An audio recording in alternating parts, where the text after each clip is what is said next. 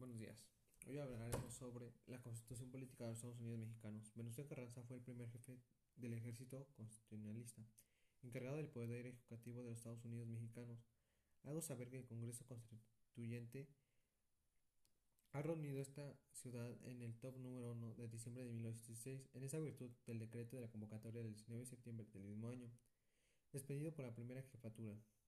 De conformidad como preveniendo el artículo 4 de las modificaciones del 14 del citado del mes que hicieron del decreto del, 12 de diciembre de 1914, dado en Veracruz adicionado el Plan de Guadalupe el 26 de marzo de 1913, que ha tenido bien expedir la siguiente. Los Estados Unidos mexicanos, todas las personas gozarán de los derechos humanos, reconocimiento de esta Constitución y tratados internacionales de los derechos mexicanos, sea aparte, así como la garantía de su protección, cuyo ejército no podrá recibir restringirse a ningún a suspenderse, salvo en casos de bajas condiciones que esa constitución que esa constitución establece. Párrafo, párrafo reformado. DOF del 10 del 06 de 2011. Las normas relativas de los derechos humanos se interpretan de la conformidad de la Constitución, tratados como la internacional de materia, favoreciendo en todo tiempo de personas de protección más amplia. Párrafo adicional. DOF del 10 del 06 de 2011. Todas las autoridades del ámbito de sus competencias tienen la obligación de promover, respetar, proteger y garantizar los derechos humanos de conformidad con los principios de la universidad, de independencia, visibilidad y progresión. Con las consecuencias esto deberá prevenir, investigar, sancionar y parar las violaciones de los derechos humanos con los términos que establezca la ley. Párrafo adicionado de EDFO del 10 del 06 del 2011.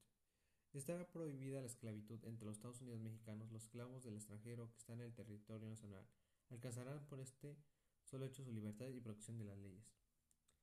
Artículo 2. La nación mexicana es el único invisible. La nación tiene una composición pluricultural sustentada originalmente en los pueblos indígenas, cuales ellos descendieron de la población de ámbitos de territorios.